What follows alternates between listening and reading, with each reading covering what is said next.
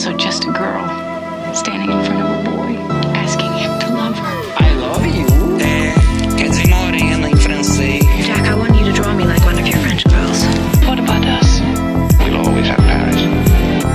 Hello, stranger. Olá pessoal, tudo bem com vocês? Eu sou o Thiago Maia. E eu sou a Lari. Hoje a Lari estamos com um convidado que estava um pouquinho sumido aqui da nossa mesa do Supercuts, mas é sempre uma alegria muito grande recebê-lo aqui na nossa mesa virtual, né? Apesar da gente já ter trocado as palavrinhas com ele ao vivo, foi muito gostoso vê-lo ao vivo, mas estou é, aqui com o Francisco. Tudo bem, Francisco? Se apresente mais uma vez para os nossos ouvintes, por gentileza. Boa noite, Thiago. Boa noite, Lari. Obrigado pelo novo convite, né? Sou Francisco Carboni, já participei algumas vezes aqui do Supercuts com, com vocês. É, espero que vocês não estejam me ouvindo pela primeira vez, mas acho que não. é, a gente vai falar de, de, filmes que eu gostei, que eu me surpreendi de ter gostado, mas. E é isso, eu estou lá no, no, no Cenas de Cinema. Quem quiser ler, tem baldes de texto saindo toda semana e, e é isso. Espero que vocês me sigam também nas redes sociais, no, no Instagram, Fran Carbone com K. É, é, eu estou sempre interagindo com a galera e gosto bastante da, da interação cinematográfica virtual. É bom se apresentar assim, Chico, porque essa semana que a gente soltou o episódio de Falsa Loura, eu acho que vai chegar muita gente pelo Felipe Leão e pelo Thiago Berangeira e, e pelo filme, né? Não tem como. Esse filme, o pessoal tá na nossa cabeça há muito tempo. E aí a gente fez o um episódio caprichado aí, a aula do Felipe Leão.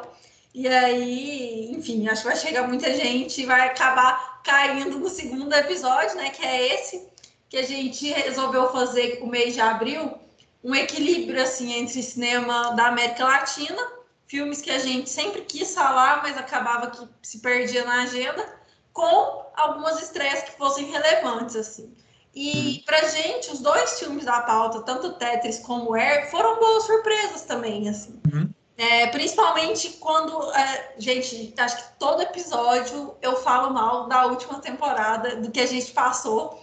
Tô voltando a gostar de ir ao cinema e assistir estreias e é, reconhecer diretores e é, reconhecer movimentos, enfim, eu estou voltando a me divertir ao ir ao cinema. E esses dois filmes, eles colaboraram com isso. Tetris acabou que a estreia foi em casa, né? Então a gente assistiu com os amigos e tal. E, e Air a gente foi ao cinema. Acho que a gente pode começar com Tetris, que foi o que estreou primeiro. É, eu queria saber de você, se você como que você chegou no Tetris eu já sabia, né, da, da, da, produção do filme, mas não. Eu sou uma pessoa, já devo ter comentado aqui no, no, no programa algumas vezes, eu sou uma pessoa que não leio sinopse nem vejo trailer. Então, Tetris, o que, que você imagina, gente? É o jogo, né?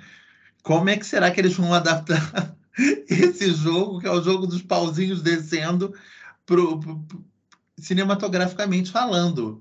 É, tive uma certa curiosidade. Quando eu vi o material gráfico, que foi o primeiro contato que eu tive, eu falei: e gente, tem o Taron Egerton, que legal. É, acho que é, acho que tem pessoas nesse filme. Só que o que, que aconteceu? Diferente de vocês, eu vi o Tetris depois. Na verdade, eu vi o Air, é, é, a cabine aqui em São Paulo do Air, ela foi muito antecipada ela rolou uma coisa assim que a, as cabines até acontecem com certa antecedência, mas essa foi tipo mais de duas semanas antes da estreia do filme. Então eu vi muito tempo antes. E antes de ver o Tetris, vou jogar uma, uma, uma outra fagulha aqui também, que acho que vai fazer algum sentido. Na minha cabeça fez sentido. Antes de ver o Tetris, eu ainda vi o Super Mario. Então, quando eu vi o Tetris, por último, depois desses dois filmes, a impressão que eu tinha era que eu estava vendo um mashup de Mario com Air. Porque é um, o Air e o Tetris se passam nos anos 80. Os dois filmes, para mim, são filmes sobre losers, total. Tanto Tetris quanto Air. Pessoas que até estão dentro de uma indústria maior do que elas e movimentando as engrenagens dessa indústria É, só que são formiguinhas dentro da indústria, né? São pessoinhas. E, bom, e, e, e relacionando Mario com Tetris, é o fato de que os dois eram jogos que foram lançados nos anos 80, né? Enfim, é, só que eu não fazia ideia de que o Tetris, por exemplo, era um filme de espionagem. Então, quando o filme começa naquele negócio. Bom, eu sou eu sou desenganado total. Eu não sabia nem que o Tetris tinha sido um jogo que tinha sido criado na Rússia, nesse nível. Quando eu fiquei vendo, o filme apresenta isso muito rápido, né? Que os criadores eram russos. E aí, de cara, conhecendo a situação da Rússia, eu já, eu já percebi, Ih, vai dar M isso. Porque as coisas até hoje são difíceis lá. Imagina os anos 80. O socialismo correndo, correndo solto. As pessoas não podiam comercializar nada. Tudo que era comercializado deveria ser voltar para as costas da mãe Rússia. Enfim, no caso era a União Soviética ainda na época. Enfim, fiquei olhando, eu falei, isso vai dar muito problema. Só que eu não imaginei que o filme fosse ser tão ágil, fosse ser tão gostoso de assistir. Eu tenho um amigo que foi ver depois da minha indicação, que ele comparou muito, ele comparou muito o filme com um Argo. É, ele falou, nossa, me lembrou muito Argo. Eu falei, é, tem alguma coisa a ver, sim. Eu particularmente preferi o Tetris. Acho que o filme tem esse equilíbrio de de espionagem, como eu falei, com comédia, com. Eles falam de uma maneira leve de uns assuntos muito pesados. É, é algumas pessoas vieram me falar, ah, mas você acha que, que aquilo foi exatamente daquele jeito? Provavelmente não. Provavelmente os perigos foram maiores. Provavelmente aquelas pessoas passaram muito mais apuros do que a gente viu. É, mas eu fiquei muito envolvido com, com o trabalho conjunto ali, com a reconstituição de época, que eu achei ótima, com a trilha sonora, que é muito boa também. Enfim, eu acho, e, e acho que o filme é ágil. E engraçado, né? É, a gente, como a gente é de uma geração híbrida, a gente não é. Quando a gente começou a gostar de cinema, vamos dizer assim, a gente ainda tinha apenas o cinema como referência. Hoje em dia existe o cinema, o streaming, existe uma porção de possibilidades. É... A gente vai chegar em algum momento onde as pessoas vão nascer e vão achar isso tudo muito normal, essa divisão. A gente, como, é, como eu falei, dessa geração híbrida, ainda tem o péssimo hábito de olhar para um produto como o Tetris e falar: nossa, isso podia ter ido para o cinema. Porque é muito bom. Como se, como se a Netflix, a Apple e a Amazon não estivessem fazendo coisas, sei lá, como Roma há algum tempo, né? Enfim, é isso. É um filme que provavelmente produzido há 20 anos atrás, ele não só teria ido para o cinema, como ele teria feito muito sucesso. E a gente chegou num tempo, e aí daqui a pouco a gente vai falar sobre o Air, onde esse tipo de filme ele tem uma vida útil menor nos cinemas, né?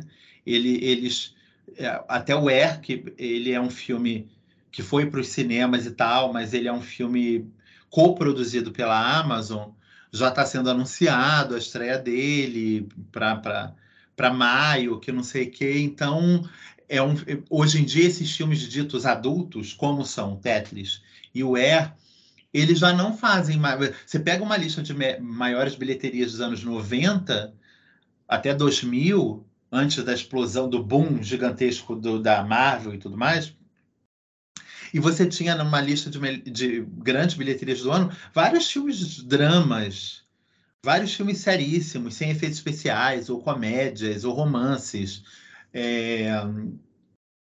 E hoje em dia isso está cada vez menor, porque o público, para esse filme, acho que se convencionou, e a pandemia deixou isso pior, a, a ver esses filmes em casa.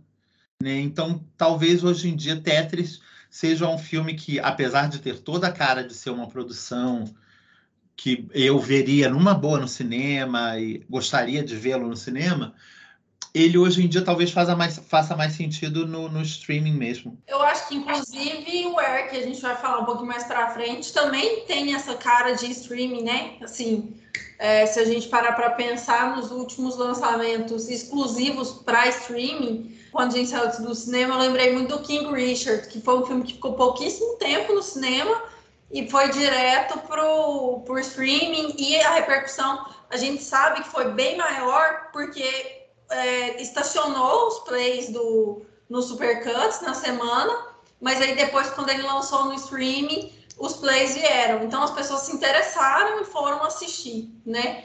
Então eu acho que tem muito disso, está acontecendo muito isso. E é engraçado você falar, porque a gente nunca viu uma novela ou viu uma minissérie da Globo e pensou, nossa, eu queria ter visto no cinema. Então, assim, eu acho que é interessante essa comparação, sim, geracional. E também senti isso, tudo que você falou do, do filme, a dinâmica do filme. Tive a impressão dos dois. É difícil não comparar esses dois filmes. Acho que por isso que a gente resolveu fazer um episódio conjunto, porque vai acabar se misturando muito. Porque são duas histórias de duas empresas na mesma época. É, uma história vai para o lado da espionagem, porque, querendo ou não, né, ali tem uma relação entre os países e tudo mais. Diferente do que acontece em Air, que é bem centralizado ali né, nos Estados Unidos, na cultura é, da época e tudo mais. Então, assim, é, são filmes diferentes nesse, nesse aspecto, mas são histórias de empresas, são histórias de empreendedores, de criativos, de startups, né? Atualizando é, para o mundo corporativo nosso, Faria Liber. Então, eu acho que são filmes muito parecidos nesse quesito. E, e ao mesmo tempo, assim, o que eu tô vendo, que pode ser um surto da minha cabeça, mas que eu comentei com o Thiago até, é que é, eu tô vendo que essa, o American Way of Life, ele tá voltando com tudo para os cinemas e para séries. E, e, um retrato de uma sociedade americana no seu auge está voltando muito, enquanto a gente sabe que os Estados Unidos não está numa fase é, boa há algum tempo, né? Então, assim, eu acho que essa propaganda cinematográfica, eu acho que Barbie é, é um estampado disso, né? E a gente vê isso por trás de filmes menores também, como Air, como King Richard, que eu já falei, como o próprio Tetris e, e outros, assim, onde o empreendedor vence, os Estados Unidos é o país para isso, o liberalismo vence, enfim, é, eu acho que tem esse diálogo acontecendo aí nos últimos filmes que a gente tem assistido. É, eu acho que em Tetris isso acontece de uma forma muito leve e mascarada, né? Como você citou, assim, acho que essa parte da espionagem, a parte das ligações e, e da pressão sobre eles é, foi muito maior do que eles apresentam no filme. Até o lance de como eles brincam com as cores e com o sonzinho do Tetris, isso traz uma leveza para o filme, né? Eu não assisti o Mario ainda, nós não assistimos, então não sei como que é, tá essa videogamização, né? O que é também algo que a gente já falou, essa gamificação do cinema em outros filmes. Aqui não tem gamificação, do, do filme, mas ele usa de artifícios do, do Tetris mesmo, de, é, da estética, né? Pixelizada ali para fazer uma gracinha ou outra e trazer essa leveza, porque eu acho que o filme poderia caminhar é, para um percurso ali muito denso de Guerra Fria, entendeu? Então eu acho que a escolha deles é, querendo ou não, é Tetris, né? Assim, é algo que é para ser divertido. As empresas que estão envolvidas, por exemplo, a Nintendo, acho que a Nintendo não gostaria de estar num filme que caminhasse por essa zona obscura da história aí. Então, eu acho que tudo isso colabora muito para o filme ser leve como é, né? Acho que não perde. Acho que quem está criticando o filme por esse sentido, já é, o filme não, não é de verdade, assim, a história e tudo mais. Acho que você tem que embarcar na história que eles te contam ali. É, querendo ou não, é aquela história que você tem, né? você não tem outra. Então, vale muito a pena por isso. Até a gente assistiu há pouco tempo atrás no streaming da Disney um negócio que chama Imagineering. Como é que é? Imagineering. Que são os engenheiros do, dos parques da Disney contando como é, foi a construção dos parques e pipipipopopó.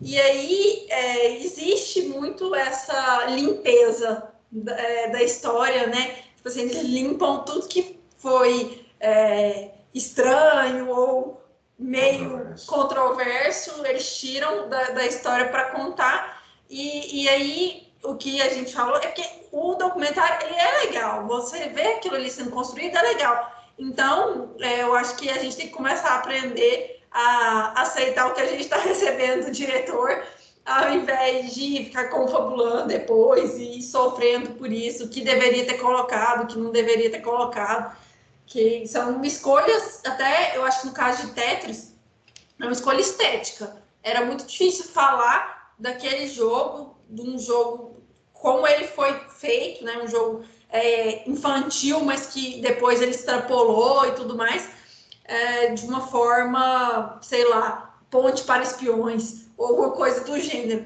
Tetris é esse filme que ele é, ele é carregado assim de uma mensagem anticomunista, né? Numa, numa primeira análise, numa primeira observação, parece que é difícil você levar esse filme a sério, né? Você, nossa, mas um filme que, que tem ali tipo é, bu- burocratas soviéticos como quase que literais criminosos e mafiosos, né? O filme realmente tem uma abordagem carregada, né? Uma abordagem não nada muito sutil, né? É, e eu não, longe de achar esse filme uma obra-prima, mas dos dois filmes hoje da pauta, Tetris foi o filme que me surpreendeu levemente, assim, levemente me surpreendeu, e Air foi o filme que me decepcionou um pouquinho, né? Então, Tetris me surpreendeu porque eu acho que ele, assim, os dois filmes eles tentam resgatar é, não só um cinema de uma outra época, né? eles tentam resgatar toda uma sensação de que era viver numa outra época, né?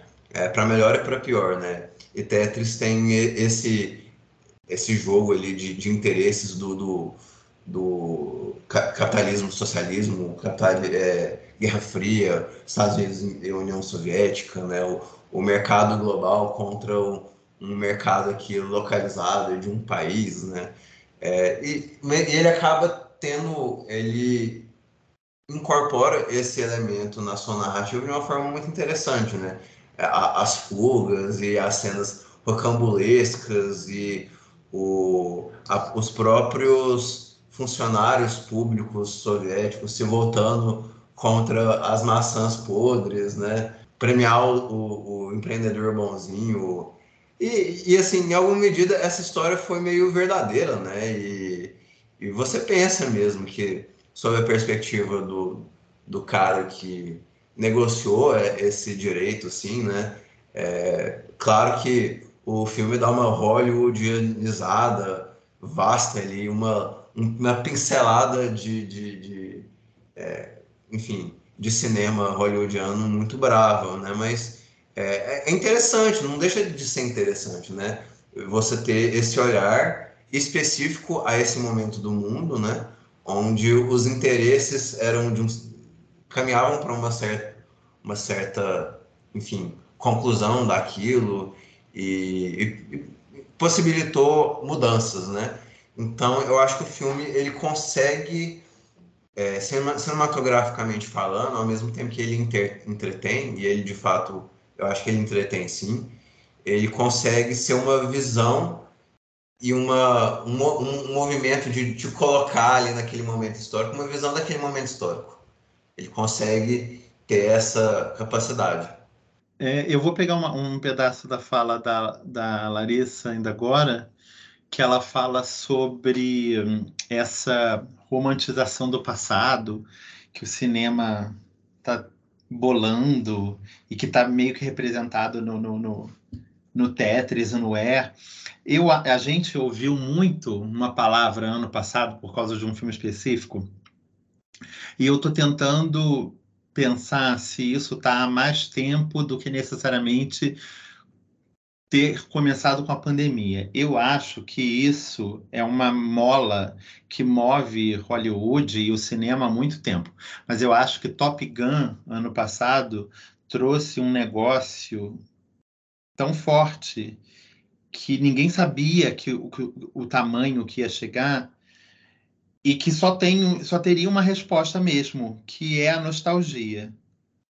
É, a Lari já citou o Barbie aí, que a gente imagina que vai ser um novo capítulo desse, desse casamento aí entre bilheterias e nostalgia das pessoas. Eu acho que esses dois elementos estão intrínsecos aí no, no Tetris e no Air, mas ele já vem pincelando toda a indústria praticamente, né? O que, que é o sucesso do Mario se não um apelo com a, a nostalgia? O que, que é o sucesso do Pânico, da volta de Pânico, se não um apelo à nostalgia, né? Uma série que foi inaugurada nos anos 90 e que agora no, no sexto episódio tem o episódio de maior bilheteria da, da, da franquia inteira. É, as pessoas estão muito voltando a esse lugar de conforto de uma outra época, de um outro tempo, de histórias que remetam esses outros tempos, direta ou indiretamente falando, e se lambuzando disso completamente, né? Tipo, Tetris, ele, eu, eu falei até desse filme no meu texto de Tetris, que é um filme dos anos 80. Esse é, esse é um filme passado nos anos 80 e produzido nos anos 80, que é o Gotcha, Uma Arma do Barulho, que é um filme com a Rebecca De Mornay, um filme sobre mais ou menos a mesma coisa. É um filme mais leve que Tetris, mas a mesma, é, os elementos são os mesmos. São americanos perdidos na União Soviética e perseguidos por russos malvadões, soviéticos com aqueles chapeuzinhos e tal, com com o Kremlin atrás deles e correndo, que não sei o que lá, e era uma comédia que passava sempre na sessão da tarde, esse Gotcha. É, e o Tetris me lembrou esse filme também, esse espírito, entendeu? Da, da, é, é, é, que vinha de, desse período. Tem um outro filme também com um cara que, sei lá, se a Rebecca, se a Rebecca De Mornay não é alguém que, que, que seja conhecido o público de hoje, imagina uma pessoa chamada Richard Grieco. Richard Grieco era uma pessoa que tentou ser um astro, nunca foi, tentou ser um astro ali por volta dos anos 90. Ele fez um filme chamado Espião por Acidente, onde a vilã do filme era Linda Hunt, a pequenininha. E era um filme também passado, se eu não me engano, ele era um astro de Hollywood no filme ou um dublê que ia filmar na Rússia e dava mil problemas lá por conta da, da, das relações entre Rússia e Estados Unidos. E esse filme já é um filme dos anos 90 mesmo. E, e tem esse espírito também do Tetris, entendeu? Então, ainda que seja para públicos nichados, e aí se justifica o fato desse filme ser uma produção da Apple, entendeu? É... Eu acho que esses filmes também estão bebendo num outro tempo, conversando com pessoas que, que é isso, que jogaram Tetris nos anos 80, que descobriram Tetris junto com o lançamento de Tetris, e que tem essas referências cinematográficas, aí falando mesmo do que o filme propõe, através de 20 anos atrás, de 30 anos atrás, entendeu? Não sei nem dizer se. Quer dizer, não sei não, nem dizer, não. Provavelmente são filmes produzido. Eu acho que o Taron Egerton tá ali buscando uma audiência jovem, mas esses, ou seja, tentando criar uma ponte para um público que na verdade é o 41. Tetris eu acho que é um filme produzido para o 41 com um, com um protagonista jovem que é para atrair a galera vintona, vamos dizer assim. Entendeu? Mais ou menos isso. É engraçado, né, fazer esse exercício, né? Para quem que esse, esse filme, né? Que por um lado, é... e, e, de fato, assim, eu comentei aqui um, um pouco mais cedo que o filme me surpreendeu e essa foi uma dessas questões que eu achei positivas no filme, porque o filme ele tenta unir vários elementos e atirar para várias direções e de alguma forma cola, né? Porque ele tem essa estética e essa forma ali de filmar e toda uma abordagem que remete a um cinema mais antigo, que não, que não se vê hoje, né? Mas, por, por um lado, assim, são atores e são algumas convenções que jogam o, que se vende hoje, né? A coisa da, da gamificação, a coisa dessa, dessa recuperação de, de, de certos ícones. É, e, por um lado, também, assim, ele, ele, ele quer conversar com uma geração que, das palavras do, do, do Chico, quarentona, né? Que de fato era uma geração em que é, parece que as coisas não eram tão complicadas assim. Tipo, você tinha ali gente do bem, gente do mal, e, e as pessoas enxergavam a vida e a política e, e, a, e a sociedade nesse olhar. E, é, e, era muito meio que isso, assim, que é uma coisa que se, enfim, foi embora um pouco do cinema, né? Então ele é um filme muito jovem, muito velho ao mesmo tempo. É, é, é um filme meio engraçado. E uma dessas coisas que eu fico pensando quando eu vejo esses filmes, eu até eu acho que é esse esse comentário que eu vou fazer talvez seja mais adequado se eu guardasse para o Air, mas de alguma maneira, sempre quando eu vejo um filme como Tetris ou um filme como Air, é, me, me, me dá aquela sensação grande, uma grande sensação de que o, o, o cinema nos anos 80, nos anos 90, enfim, nessa, nessa época, é, na vida das pessoas o cinema representava algo, algo muito maior, né?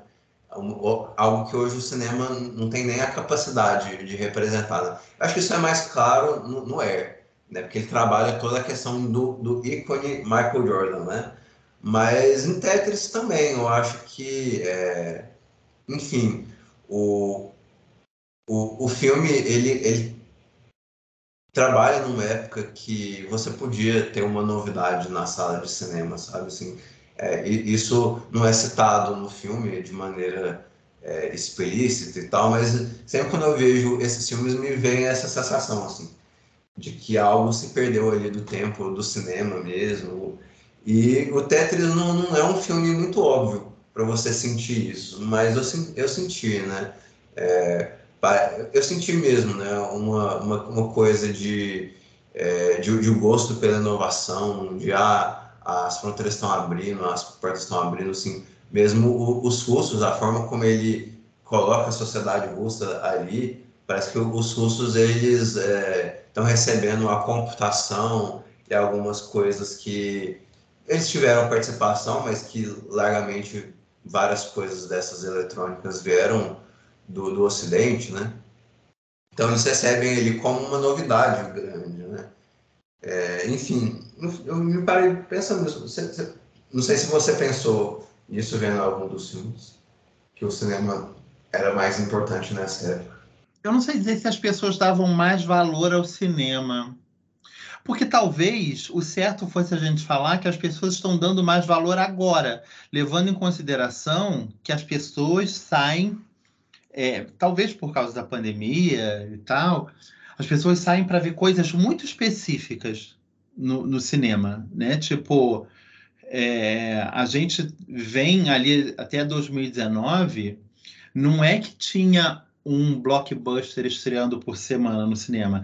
Tinha um sucesso praticamente estreando no cinema. Toda semana tinha um sucesso. Não era um filme grande, era um filme que ia ser um, um sucesso médio, um ultra sucesso, e que você tinha que prestar atenção. É, e, as e, e a gente veio vendo.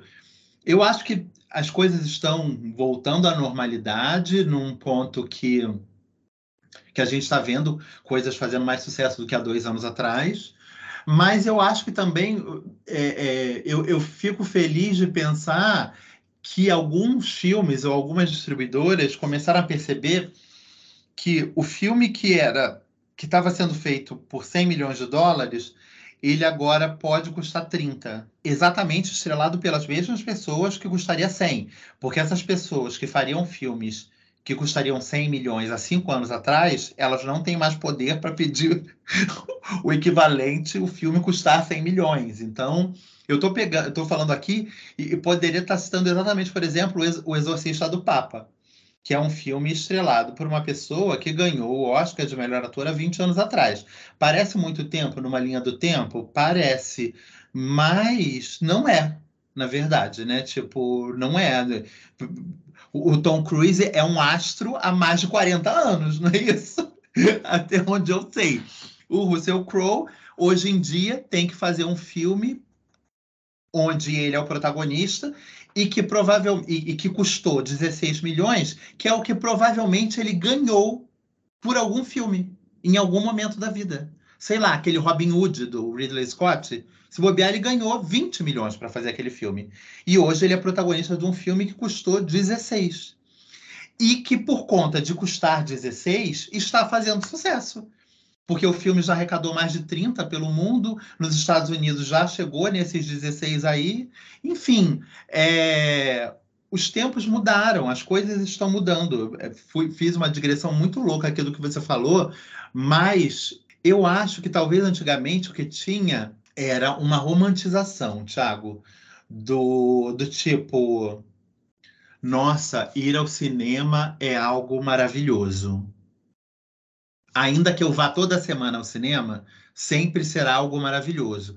Eu acho que agora exi... é isso, as pessoas não têm dinheiro para ir ao cinema toda semana. Trocando em miúdos é isso, entendeu? Então elas precisam escolher. Nossa, eu vou ver Mario. Se eu vou ver Mario, eu tenho que ver outro. Qual é o outro? Eu vou ver John Wick, eu vou ver Mario. Depois eu só vou ver Guardiões da Galáxia. Só... E, e aí depois do Guardiões da Galáxia, eu só vou ver a Pequena Sereia.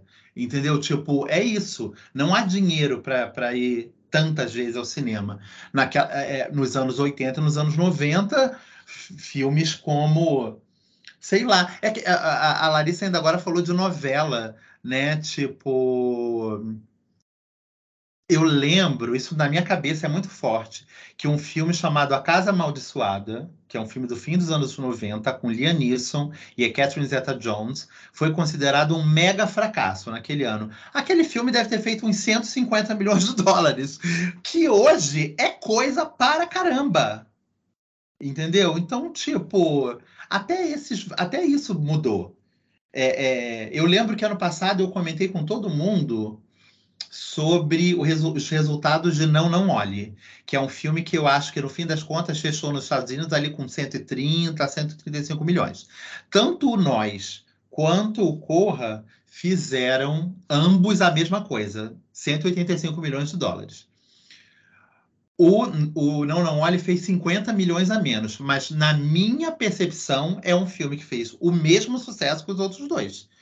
Porque esse filme foi lançado depois da pandemia, os tempos são outros. A gente hoje em dia tem que pesar 130 de uma outra maneira, como foi, como não era pesado mais. Entendeu? A gente está vindo aí até 2019, qualquer filme fazia 100 milhões de dólares. Qualquer, não era mais novidade. Ah, 100 milhões, 100 milhões no primeiro fim de semana. Agora, para você fazer 100 milhões, você tem que suar para caramba.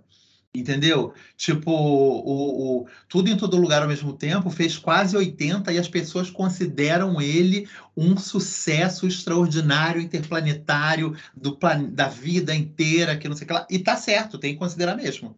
Porque os, os, os... as metas ficaram muito discrepantes. É... e a bolha estourou. Enfim, mas eu concordo com você. Eu acho que os anos 80 e 90 o cinema. Não tinha nada, né, Thiago? Não tinha. O VHS estava meio que explodindo. É, streaming ninguém nem tinha sido criado, ninguém nem sabia o que, que era isso. Tem uma locadora dentro de casa, ninguém fazia a menor ideia do que era. Então é isso. Qual era a chance da pessoa de ver o filme? Ou ela via o filme no cinema, ou ela tinha que esperar quatro anos na tela quente. Entendeu? É isso. Muito engraçado é, essa coisa de ou, ou é cinema ou é tela quente daqui a X anos, né? É... Sim, e a gente viu o negócio passar por uma, uma, por uma régua que, é, que virou cinema, vídeo, quer dizer, eu não lembro como é que era a ordem, mas era, era, era isso. Cinema, vídeo, TV a cabo, aí Globo, depois Globo, muito tempo depois. Tipo, e aí, há uns 10 anos atrás, eu comecei a perceber que a Globo não anunciava mais nenhum filme como sendo inédito. Que era uma coisa que há 20 anos atrás tinha um destaque, né? O filme da tela quente era inédito. Inédito. Até eu lembro disso. É, Entendeu? Não existe mais inédito. Porque o que, que, é inédito? Quando todo mundo já viu o filme no Telecine, todo mundo já viu o filme na Netflix, todo mundo já viu o filme baixado. Aí é até piada chamar um filme de inédito só porque ele está passando na Globo, né?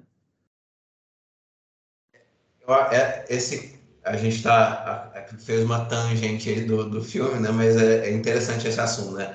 Eu lembro que quando a última vez que eu senti isso, assim, eu nunca, é, eu realmente assim, faz muito tempo que eu não vejo esse marketing assim da Globo e tal, assim, essa essa tentativa de, de colocar algo como novo inédito na, na Globo, né?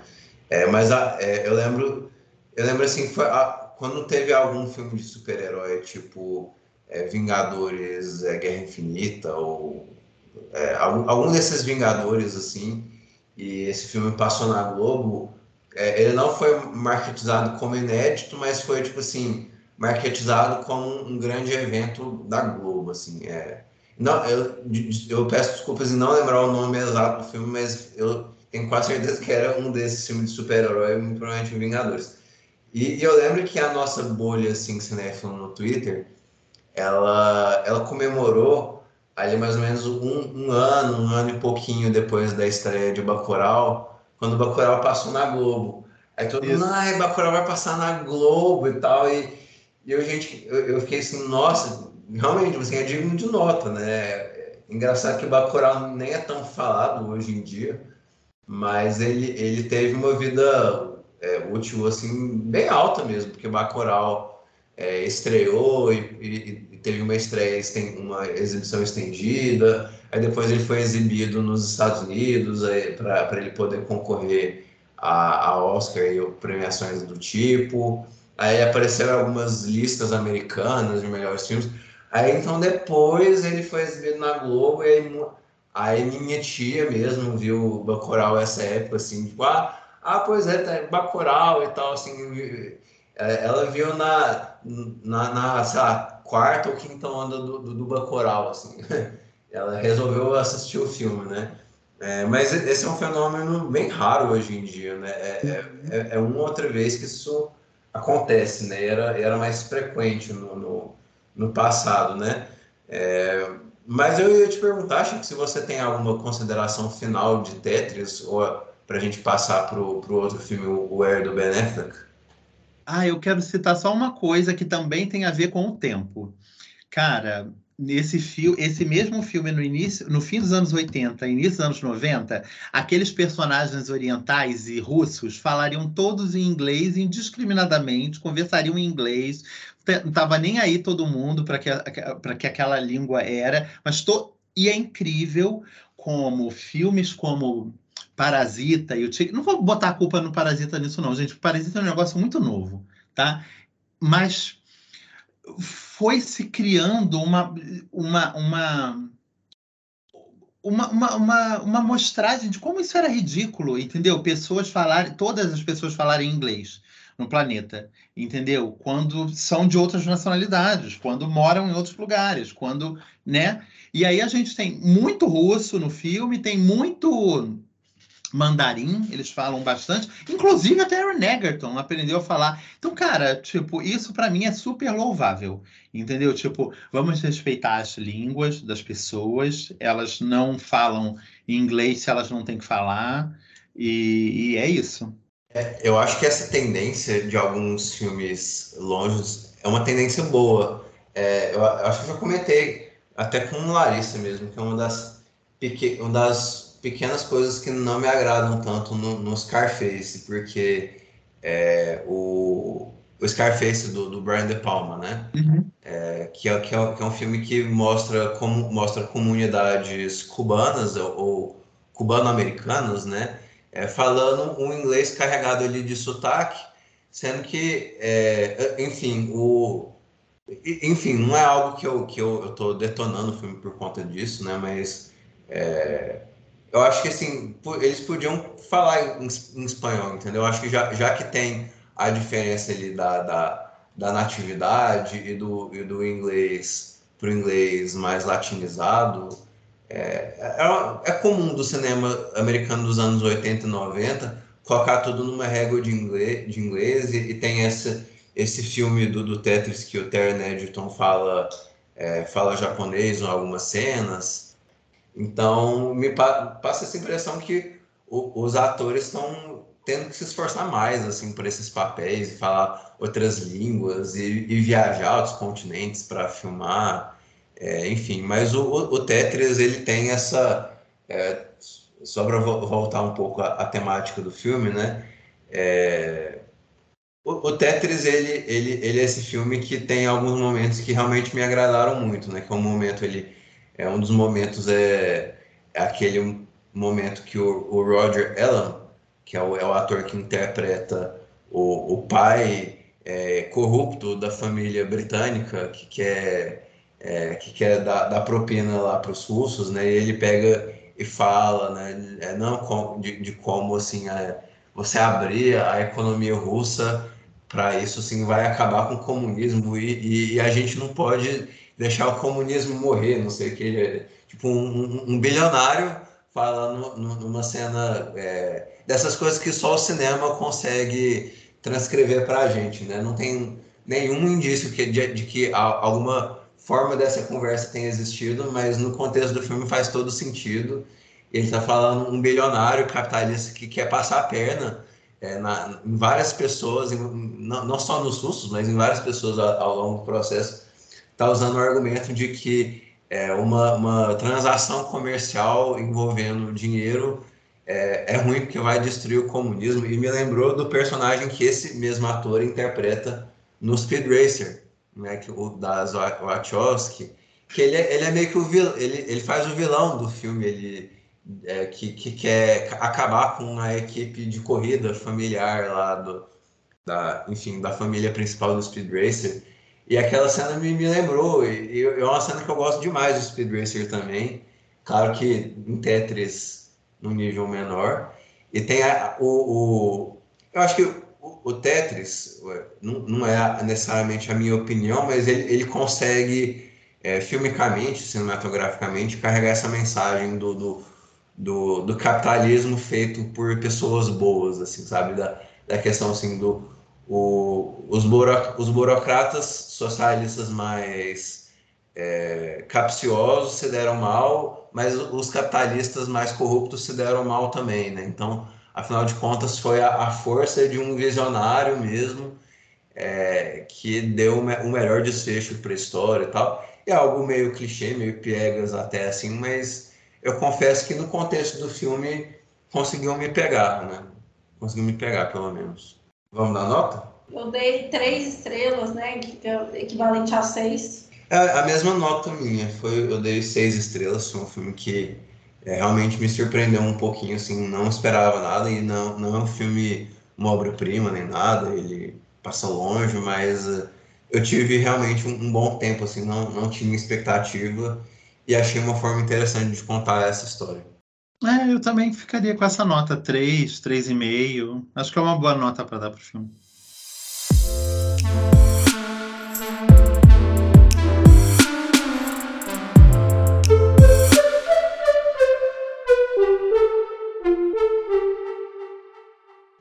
filme que não recebeu tradução no Brasil, veio com esse nome R em inglês mesmo, né? E, é o tênis, isso, exato, eu, eu, ia, eu ia comentar isso. Eu, eu, eu, acho que nem, nem merecia a tradução, porque é o nome do tênis e da, dessa linha que, que se é dito, né? E acabou por ser um, do, do um dos apelidos aí do, do Michael Jordan, por possivelmente ele pular muito alto é, enfim, tem a, a, quem, quem assistiu o, o primeiro Space Jam vai lembrar de toda uma montagem que, que fazem do, do Michael Jordan é, enterrando e tocando I Believe I Can Fly do R. Kelly, né? É, mais uma, um momento do episódio que, que tempo, outros tempos, né? Onde que isso era possível na, na cultura pop, né? É, mas enfim, eu, eu vou ler aqui a sinopse rapidinho uhum. é, para a gente já falar do, do filme, né?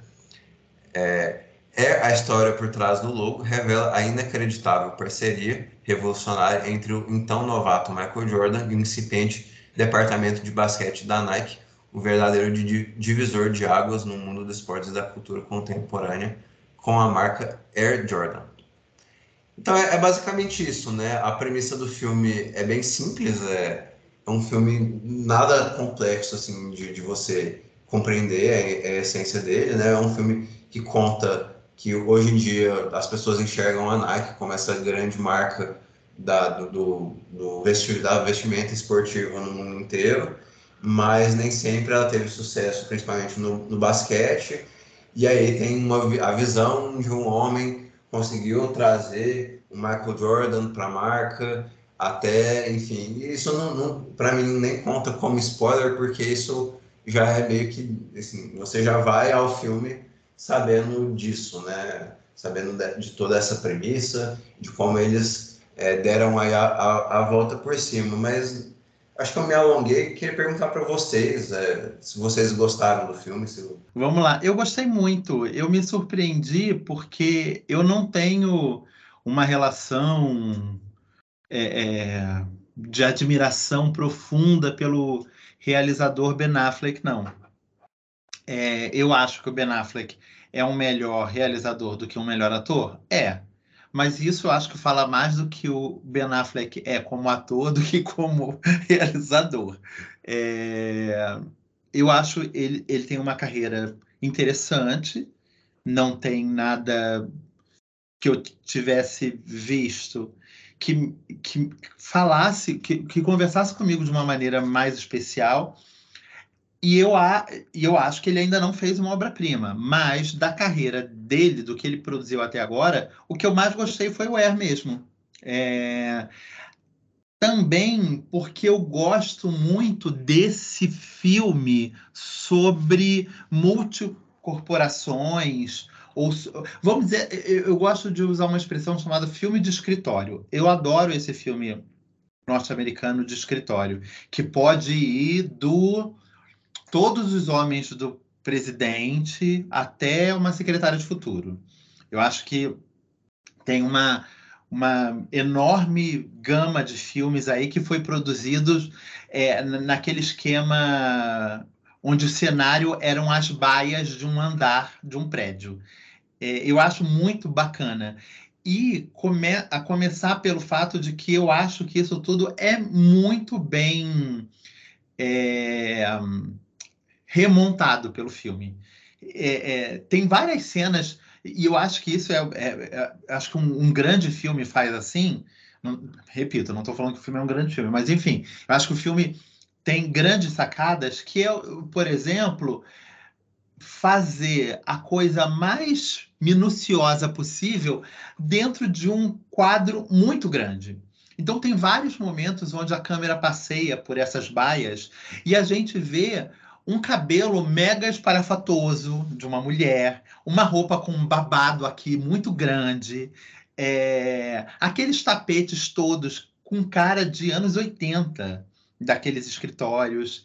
É, eu, eu tenho um, um, um, conhecido que foi ver o e falou bem assim: nossa, essas pessoas todas envelheceram muito mal, estão todos muito feios. Eu virei e falei: você é louco? Essas pessoas estão todas maquiadas.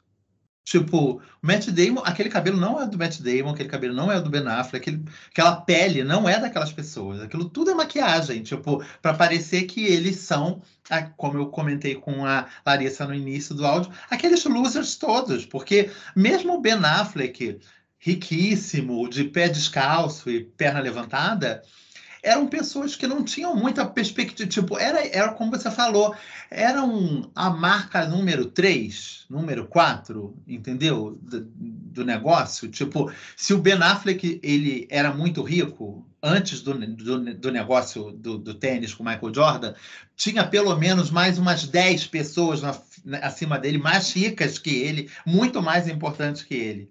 Entendeu? Então, é... E o filme mostra meio que essa gente meio desengonçada, meio caipirona, meio chulé, fuleira. E eu gosto desses filmes. De... Tipo, como eliminar seu chefe, entendeu? E, e, e, uma secretária de futuro, esses filmes de escritório mesmo, essas comédias de escritório dos anos 80. Então, isso me chamou muita atenção no filme que era um outro filme, assim como eu falei sobre o Tetris, que em tese não me chamava nada atenção. Ah, Tetris, o filme do jogo. Quem, pra, por que, que eu vou me importar com isso? É o filme sobre o tênis que. Gente, quem quer ver um filme sobre um tênis, entendeu? E aí depois, eu acho que o, o que esse filme consegue é meio mágico mesmo, que é fazer com que a gente se interesse por um negócio que é do nicho, do nicho, do nicho. Muito mais nicho, eu quero acreditar, que, inclusive, do que a criação do Tetris. Entendeu? Tipo, a criação do tênis que o faria com que o Michael Jordan assinasse com a Nike. Gente, meu Deus, quem viu esse roteiro e achou que isso daria um sambão? E deu. Eu estava lendo a semana passada, tipo, é o maior salário da carreira do Matt Damon. Esse filme foi muito caro, ué, ele não foi pouco caro, ele foi bem caro. E as pessoas ganharam muito. O filme não é um sucesso astronômico, mas também não foi um fracasso fervoroso. Em algum momento eu achei que seria, e não foi, definitivamente não foi.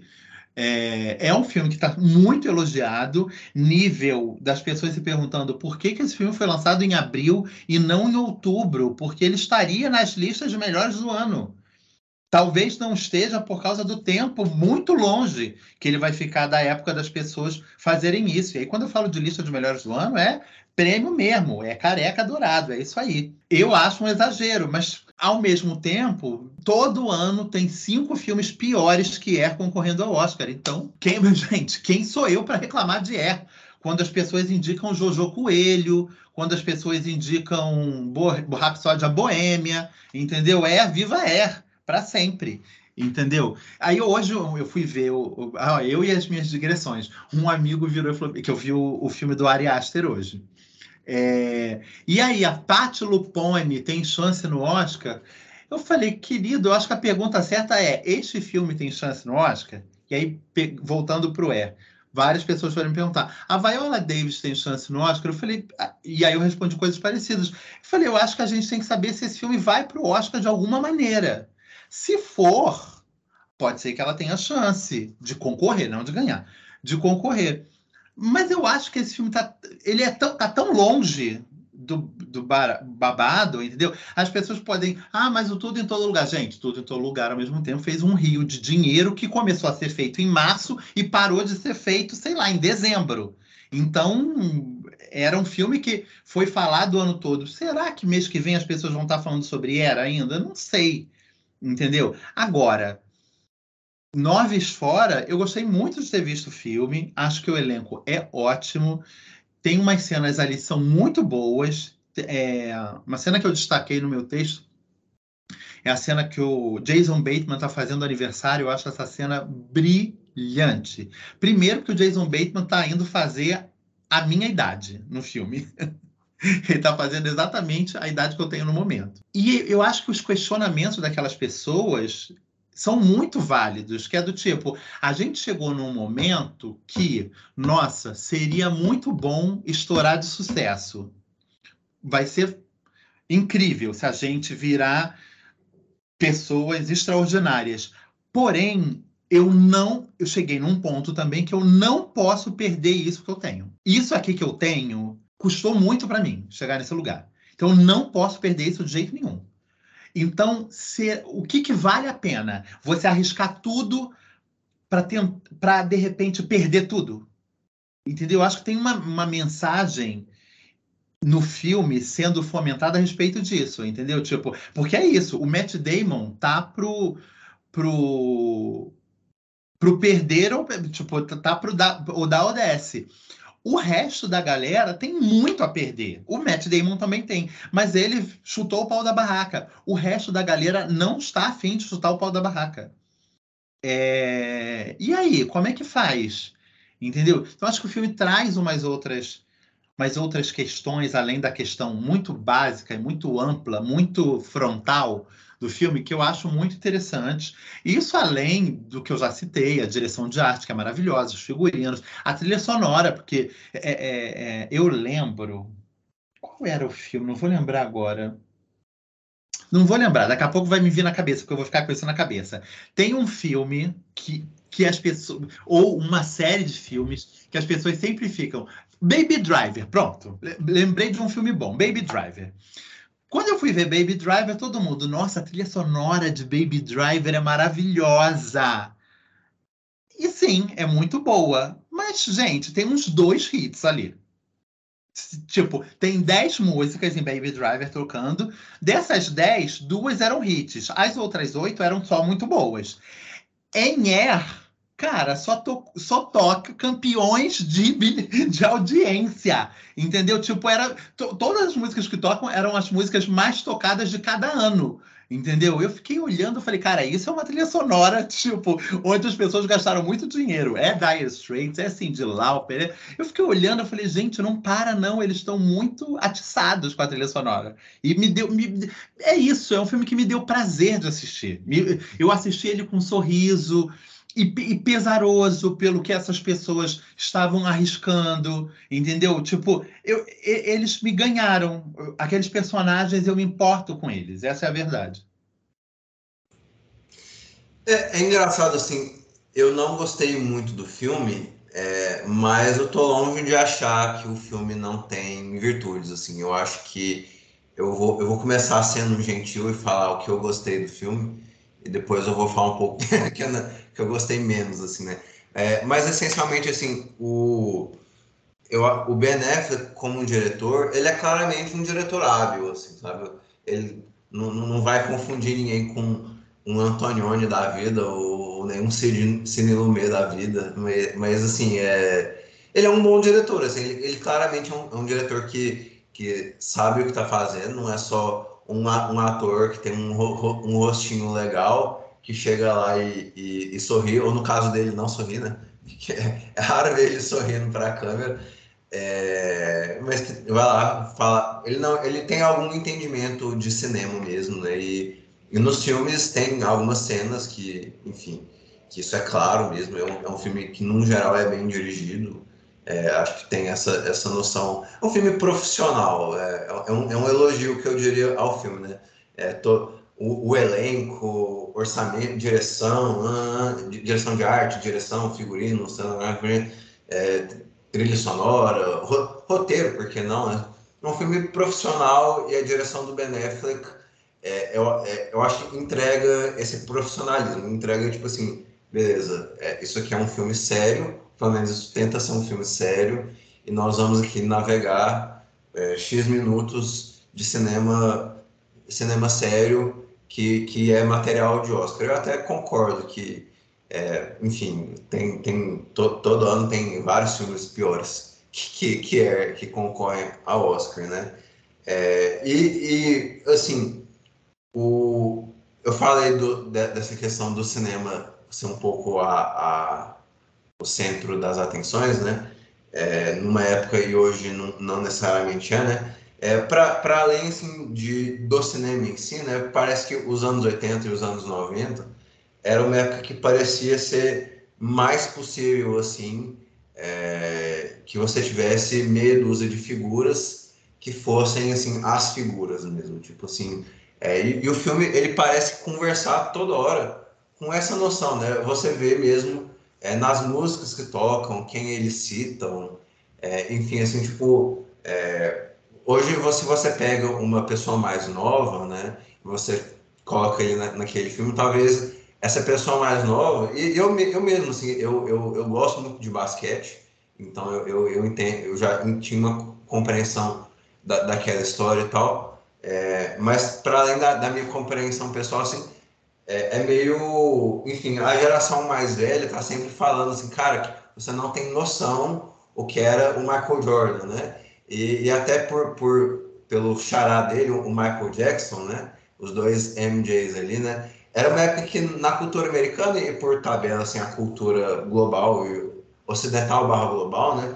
Você tinha meia dúzia de ícones que eram, assim, os ícones, né? Então, assim, você ia na, na rua e você e não tinha como é, você não saber quem era, quem, não tinha como você não saber quem era Michael Jackson, quem era Michael Jordan, é, quem era, não sei, Maradona, no, no caso do futebol. Enfim, meia, meia, dúzia de atores, meia dúzia de cantores, meia dúzia de, de, de atletas. É, e, e, a cultura funcionava nessa nesse é, e, e, é por isso isso tá todo na mensagem do filme, né? É por isso que o, o Matt Damon ele vai ele arrisca tudo no Michael Jordan, né? Porque ele, ele acha que, que o Michael Jordan pode vir a ser essa figura, né? É algo que em alguma medida se profetizou, né?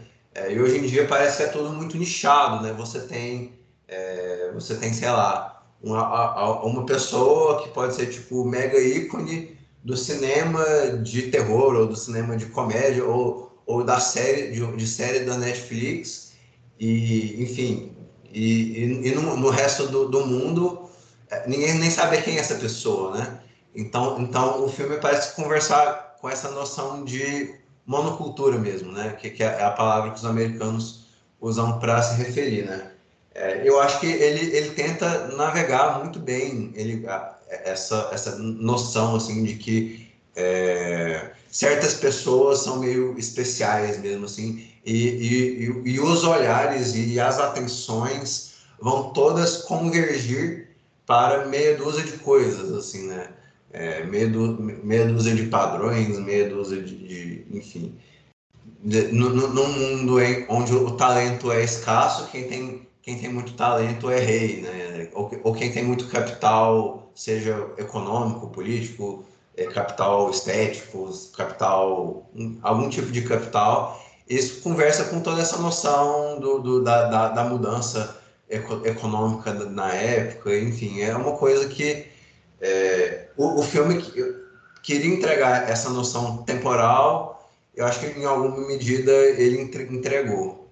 Eu, eu não sei se eu consigo chamar atenção para as coisas que eu não gostei tanto por, por, causa, por causa do que eu apresentei já, que é eu não estava esperando que esse filme fosse é, é, mudar alguma coisa em mim. Então a minha expectativa não é que ela estava baixa, mas ela estava num, num, num, num grau do mediano ali, entendeu? Então, tipo, o filme cumpriu as coisas que eu acho que ele queria cumprir. Eu acho que esse filme, Air, por exemplo, ele.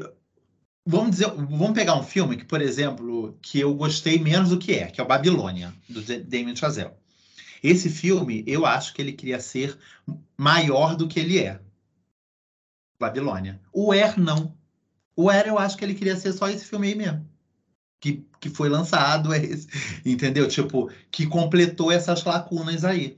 A gente pode pegar isso para, inclusive, várias outras é, filmes de Oscar, de premiações. Eu acho que, sei lá, Triângulo da Tristeza é um filme que tinha pretensões, Itari, Banshees. O Era, eu acho que ele é um filme mais modesto mesmo. É um filme meio que. As...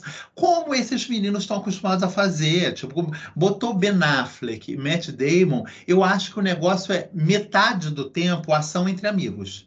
Entendeu? É, é, essa gente se divertindo, essa gente passando três meses juntos, rindo, contando piada, bebendo cerveja até três horas da manhã, tem que acordar cedo no dia seguinte, olha a assessoria, olha a produção, reclamando que a gente está aqui falando alto no hotel, entendeu? Então acho que é um filme que.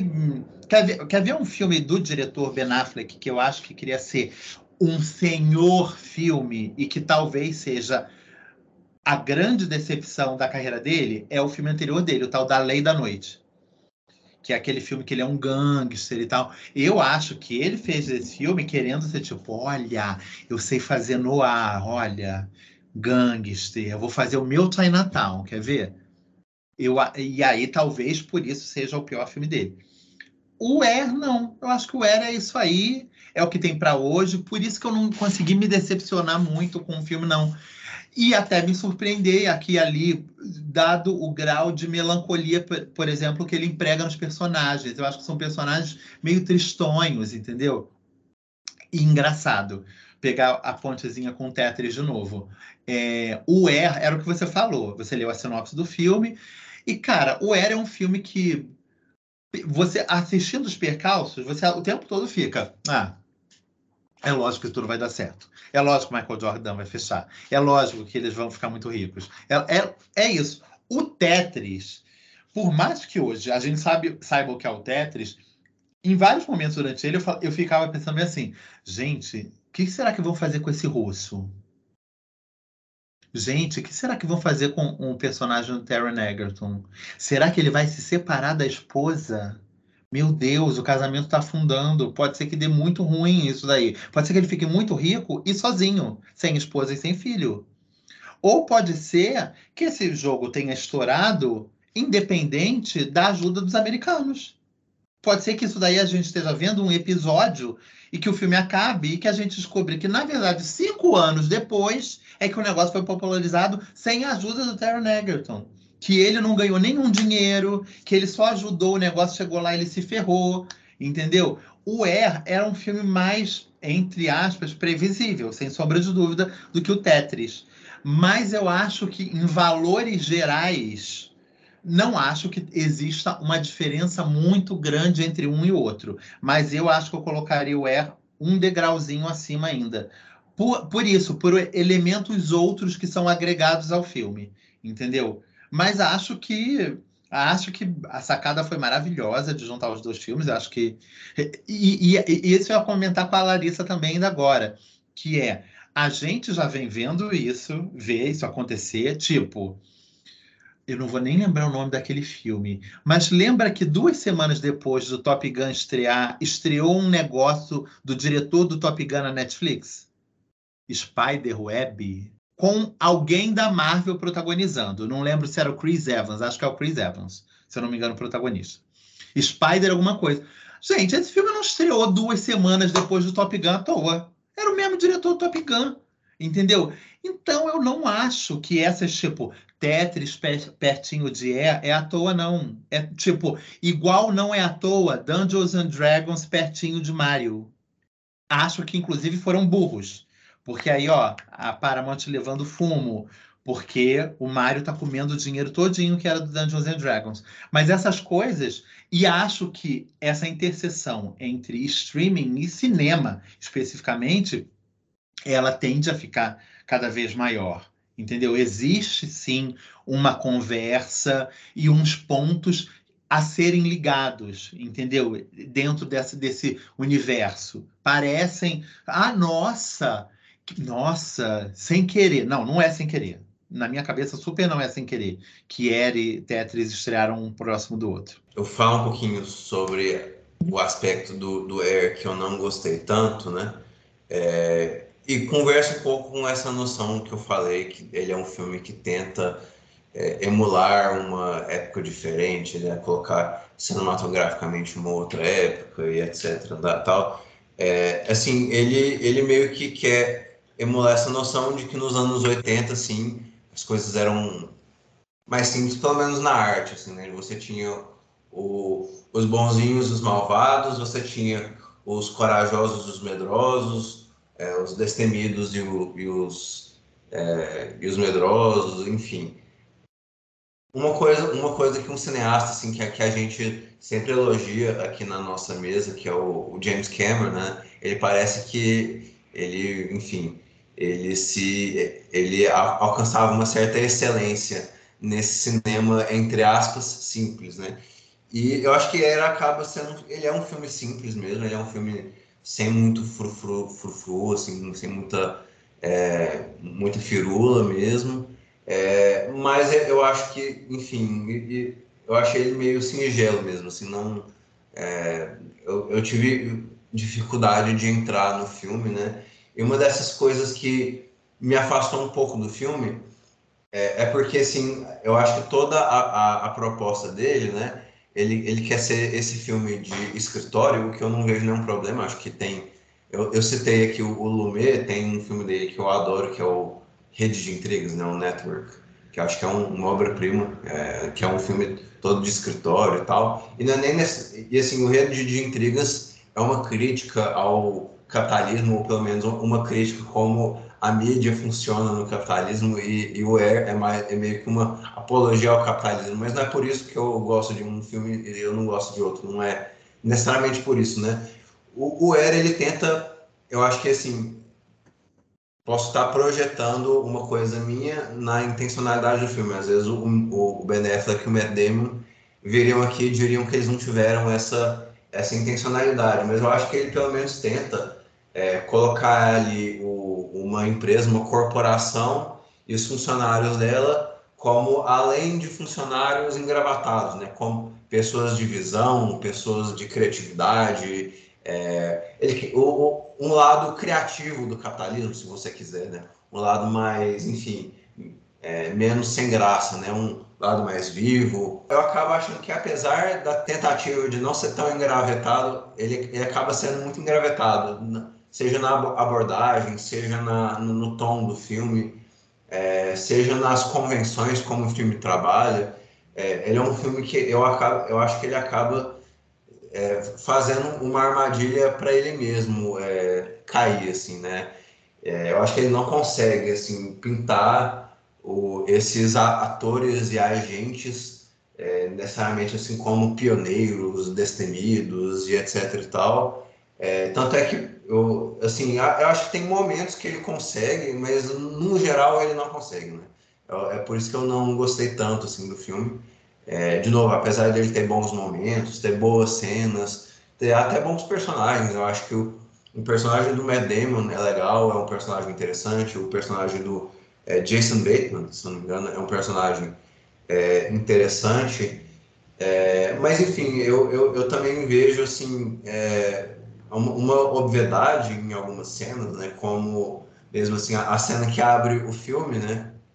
A cena que abre o filme é uma cena que mostra o, a entrada daquele escritório, daqueles funcionários da Nike e, e tem um pôster assim do, do Mondale, Mondale 84, né? É, Walter, Walter Mondale foi o candidato que perdeu a, a eleição de 84 para o Reagan tendo vencido, se não me engano, apenas um estado. Né? Ele tomou uma, é, acho que foi tipo 48 a 2 ou 49 a 1. Foi uma lavada é, sem, sem, sem tamanho, né?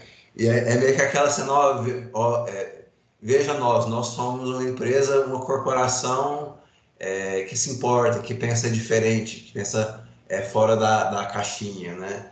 É, para um possível lado de um progressismo, né? É, a corporação que, que emprega um funcionário negro. Eu achei meio básico, assim, sabe? É, você citou o filme do, do Chazel, eu também não, não gosto muito do filme do, do Chazel, apesar da, da, da ambição dele, né? É, nesse filme, realmente acho que falta algo a mais nele, assim, eu acho que ele tenta e ele tem boa, algumas boas intenções, mas ele, ele esbarra em, em alguma coisa, ele é, falta algo a mais, né? E, e, mesmo assim, essa, essa noção da, da, da, da aposta, né? É, eu, eu fico meio achando que é, me pega o lado clichê da coisa, né? Ah, o, o, o americano que gosta de, de, de, de ir lá para o cassino e colocar o dinheiro dele em apostas e, e no, no, no, jogo de dados, no, no, no blackjack, sei lá o quê. E, e ele é o personagem que vai arriscar, né? Afinal de contas, ele, ele aquela coisa, né? Como, como a lógica do filme funciona, né? Ele é o funcionário que não tem esposa e não tem filho, ele tem que convencer os funcionários que têm esposa, têm filho, têm casas maiores, têm, têm despesas maiores a, a arriscar a, alguma, alguma, algum capital de reputação deles nesse projeto, né? É, o que por si só não é uma, uma coisa ruim, mas é para mim, eu achei muito. O filme acaba sendo muito certinho, muito. É, a, a, palavra que eu usei engravatado, né? É, mas muito certinho mesmo, assim, muito dentro da, da, da, caixinha, apesar dele querer mostrar um olhar diferente, sabe?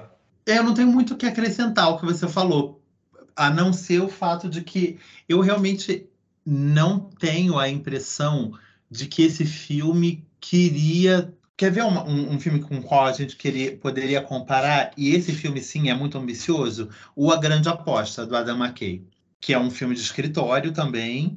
E esse filme tem uma montagem super rebuscada, tem uma linguagem, tem as brincadeirinhas do tipo, ah, vocês não estão entendendo, né? Peraí que eu vou botar a Margot Robbie aqui numa banheira, entendeu?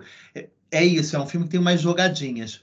O Air eu acho que ele não. Tipo, ninguém ali sentou e falou bem assim: nossa, vamos fazer o próximo Todos os Homens do Presidente? Não, ninguém. É isso. Eles sabiam que o negócio era muito simples mesmo. Por isso que eu não fico muito. Porque eu acho que não é dado um passo maior que a perna. Eu acho que eles têm consciência do tamanho das pernas que têm. E acabei, foi o que eu falei, né? Me, me, me, o, o que me ganhou ali é o material humano mesmo. Tipo, em determinado momento eu estava me preocupando pelo personagem do Chris Tucker, que é uma pessoa XPTO total dentro da, da. Mas eu acho que aquele telefonema que ele dá para ele falando: olha, tentei até o máximo, boa sorte, não rolou, e é isso aí eu me, tipo, acho que eles conseguiram demonstrar, no fim das contas, o que provavelmente eles são na vida real. Entendeu? Tipo, aquelas pessoas se conhecem, se gostam, são amigos, e eles conseguiram. É, é, é, aquele negócio, né? É muito difícil você conseguir se divertir assistindo uma festa divertida. Entendeu? Eu acho que o Air consegue passar para mim que aquelas pessoas estavam curtindo fazer o que elas estavam fazendo. Entendeu? Por isso que eu comprei aquilo dali no fim das contas. Mas concordo com você em gênero, número grau. É extremamente simples mesmo. Tipo, é isso aí, tipo, é preto no branco. Tanto que eu falei para você que eu acho que é, é, acho que o Tetris passa mais risco. É um filme onde você observa o risco. O Air não há risco. Por isso é que eu me agarrei em outras coisas, como a relação entre aquelas pessoas, entendeu? Porque é isso, no fim das contas, é, é, é, eu me importo é de ver o Ben Affleck virar para ele e falar bem assim: não, cara, eu não vou dar tudo num jogador só. Porque isso é uma loucura, é uma viagem de ácido. Eu quero ter quatro, não quero ter um. Entendeu? Então, acho que esse processo, de, tipo assim, essa dinâmica, é a dinâmica entre eles que no fim das contas me ganhou. Eu acho que ele não, não consegue executar bem nenhuma das duas coisas, porque ele parece ser um diretor é, que faz um trabalho ok, mas que sonha em ser um bom ator. Sabe aquela, tipo assim, ah, o, o enfermeiro que queria ser médico e tipo, não consegue ser um excelente enfermeiro porque ele está com a cabeça é, na medicina.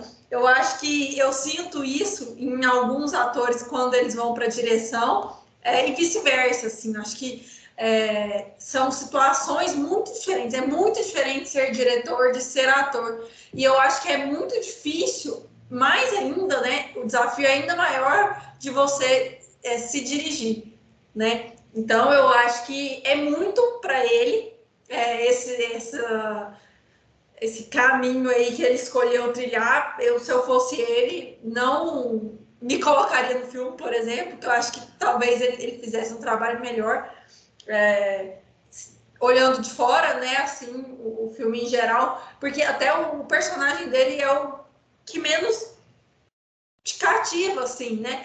Tá, que é para ser um personagem meio deplorável ali dentro daquela bolha, mas no final do filme existe essa redenção né? E mesmo assim não consegue é, cativar assim a, a plateia em geral. Então eu acho que era uma observação que eu queria fazer sobre essa insuficiência. Ele se mantém na insuficiência, assim, ele não, passa de ano, ele é aquele aluno que tenta, mas não passa de ano. Então eu acho, acho isso meio triste, assim, porque é ter as oportunidades na mão e eu, eu realmente acho que se ele se dedicasse arduamente a direção, ele teria mais potencial do que ficar se perdendo em projetos que ele acaba entrando meio que de favor, assim, a gente tem essa sensação, pelo menos eu tenho essa sensação com ele e com alguns outros atores, meio que entram no projeto pela, pelo marketing em si, né, pela publicidade, pelo lobby, e aí ficam com essa eu não queria dizer má fama, não é má fama, mas essa antipatia, a gente vai criando antipatia por esses atores, sabe? E eu acho que ele, se ele se dedicasse é, na direção, eu acho que, não sei, nunca, nunca diga nunca, né? Como diria Justin Bieber. Mas é, eu acho que poderia sair um filme mais é, autoral também, que é algo que eu não vejo no cinema dele ainda, né? E, e, eu acho que talvez por falta de dedicação exclusiva, né? Que é muito gente assim, é, quem assiste tantos filmes e estuda cinema e tudo mais, a gente começa a ter uma noção do quanto a produção demanda, né? E até eu gosto muito de citar a, aquele documentário que a esposa do Coppola fez com ele sobre Apocalipse Now. Chama Hearts of Darkness. É, Hearts of Darkness. E, e, mostrar esse backstage, assim, o quanto o ator tem que se entregar para ser dirigido enquanto o diretor se entrega, né? Como existe essa troca. Não é que grandes diretores que estão trabalhando hoje, tipo Tarantino, por exemplo, tem ali seus atores favoritos. Até um Tim Burton da vida tem seus atores favoritos, porque é, exige essa liga mesmo, né? E aí, para você se dirigir, você já não é um diretor tão bom, muito menos um ator tão bom, e aí você quer fazer as duas coisas, eu acho que isso se perde. E por incrível que pareça, o outro personagem, o personagem principal, né? O. Qual é que é o nome dele? O Vacaro. Sônia É, o- Vacaro. Sony? Sônia Vacaro. Sony. É, eu acho que o Sony tá muito bem. Eu, gosto, eu gostei muito do personagem dele, gostei muito da atuação dele, gostei muito de conhecer aquele personagem, porque ele tem um lado melancólico e um lado misterioso mesmo, que te atrai para ele, né? Tipo assim, quem é aquele cara, por que, que ele tá ali, como que foi a vida dele. Eu fiquei curiosa depois até de dar um Google para saber é, quem era ele né? Porque ele tem contato com tanta gente e ao mesmo tempo ele é um estereótipo e é aquele, o Thiago até falou, né? Sem família, sem filho, sem esposa, sem mãe, pai, você não, sabe de nada dele. Uhum. E, e ao mesmo tempo você tem contato muito próximo até da câmera com, com ele, né? Com os sentimentos dele, com as aflições dele. Tem uma cena, inclusive, que ele está em casa é, assistindo TV, né? E ele tá assistindo aquele take. É a primeira vez que ele vê um take ali do Michael Jordan e escolhe que tinha que ser ele, né? E é uma cena tão íntima, assim, do cara solitário em casa, na frente da TV, você percebe que é tipo madrugada e ele ali, é, e te dá essa curiosidade. E eu acho isso muito interessante, porque é uma história real, né? Uhum. Obviamente que a história que a gente vê não é real, mas é, existiu aquele cara, né? Existiu aquele cara que trabalhava na Nike, mas não conseguia correr. Existia aquele cara que era viciado em apostas. Existia aquele cara que era o gênio, né, do basquete ali de entender aqueles jovens, entender o jogo, né?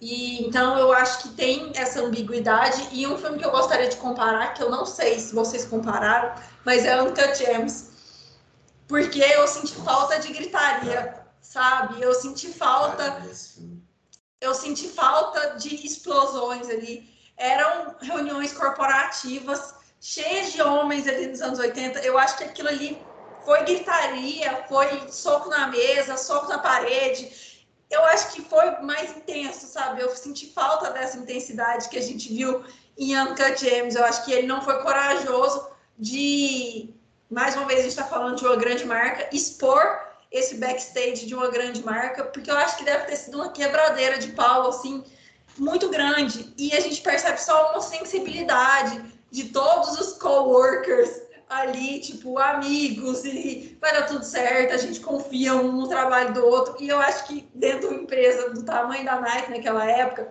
e passando pela pressão que eles estavam passando diante as concorrentes, eu acho que teve mais intensidade. E eu gostaria de ver essa intensidade, até porque é um filme de esporte, né? É um É. filme que é, exige essas explosões. E, e não vi isso em nenhum personagem. Eu acho que o personagem do Sony, a melancolia dele faz parte. Eu acho que ele seria esse introspectivo e tudo mais. Mas eu queria ver mais algazarra ao redor dele, sabe? Porque eu acho que realmente é, esses filmes de esporte, eles acabam engajando a gente pela adrenalina Sim. né? E quando eu digo esporte, pode ser aposta, pode ser é, futebol, basquete, sei lá, pode ser Looney Tunes. É, a adrenalina, ela te chama para aquele filme. E, e aqui, né, ainda tem uma relação com moda. A gente está falando de um filme que, é, que fala de esporte, mas está relacionado aos calçados, que eu nunca tinha assistido um filme que falava de sapato. E aquela explicação dele sobre sapatos, do, do designer de sapatos, né? É interessantíssimo aquele momento deles ali. Tem uma cara de Diabo Veste Prada quando a Andy desce no porão para poder pegar umas roupas emprestadas. Então, assim, eu acho que tanto em filmes de moda como em filmes de esporte, a gente tem essa tensão, esse estresse corporativo ali incrustado. Tem gente gritando, tem gente sob pressão, tem gente sob pressão para emagrecer, tem gente sob pressão para tudo, né? E senti falta disso, assim, pressão por excelência. Então, senti falta disso no filme, que eu acho que é, acaba que o Tetris ele me ganha um pouquinho a mais por causa dessa dinâmica mais volúvel. Acho que é uma boa é. palavra. É engraçado porque tem essa comparação, né? O, o, o, Tetris ele é um filme um pouco menos inverossímil, né? Porque ele tem uma toda uma trama, ele caminha para um desfecho bem rocambolesco, né? Que tem o, o, o dirigente lá que manda é, perseguir, e eles vão saindo pela cidade e derrapando o carro até chegar no aeroporto. Aí, aí eles vão e erram um avião e tal, assim. É um desfecho que é, é, é bem inverossímil, né? Mas a gente aqui não está falando a questão da história como aconteceu a realidade. A gente estava falando dos filmes como cinema, né? Eu acho que essa inverossimilhança, assim, de, dessas tramas, dessas várias tramas que vão se intercalando, no, o Tetris é, acaba produzindo um cinema melhor e no, no Air falta um pouco disso, sim, falta dessa, dessa cara, talvez faltasse, assim, o fax que não chegou, que foi que, te, que teve que foi ser entregue ali é, de última hora para poder fechar o acordo. Não sei o que nesse filme seria, né? Mas tem uma cena para mim que ilustra isso, né? Mais para o fim do filme, tem uma cena onde o, o, o Phil Knight, interpretado pelo Ben Affleck, é o, o CEO da Nike, ele aceita uma, uma condição comercial, uma condição contratual que era inusitada, né? Que é, desculpa, gente, spoiler do filme, tá? É, que é, que é, é essencialmente ceder um percentual das vendas, não só ser um pagamento físico, mas também ter um pagamento variável é, pendente o, o, o, desempenho comercial dos tênis, né? E aí, e aí é, é, toda uma cena que, que podia ser a cena explosiva, tipo assim, e, e, e, o, e o Ben Affleck, ele, não quer saber? Vou aceitar. Tá, tá aceitado, pode assinar, e é isso. E é tipo, é uma cena que poderia ser uma cena, enfim, que demonstrasse alguma coisa a mais do filme. E ele, ele parou assim, no, no, na questão da vida real, me admira o, o Sony Vaccaro, o, o Matt Damon, ter, ter feito um trabalho é, argumentativo e de convencimento no, no, no, que se refere à vida real. Assim, isso é uma coisa que eu, que eu respeito, que eu acho legal. Agora, para o contexto do filme, fica faltando algo a mais, assim, algo mais explosivo, que nem a Larissa falou, sabe? Faltando alguma, uma pimentinha ali, sabe? Ah, então, eu vou. eu acho que vocês pegaram muito pesado. gente, coitado, gente. O Ben Affleck comparado com com os irmãos Safadi, com, com, com Coppola. Eu falei, daqui a pouco vão puxar o Cidadão Kane e eu vou falar, gente, vocês estão doidos. É o Ben Affleck, gente. Ele ganhou um dinheiro e foi trás da câmera.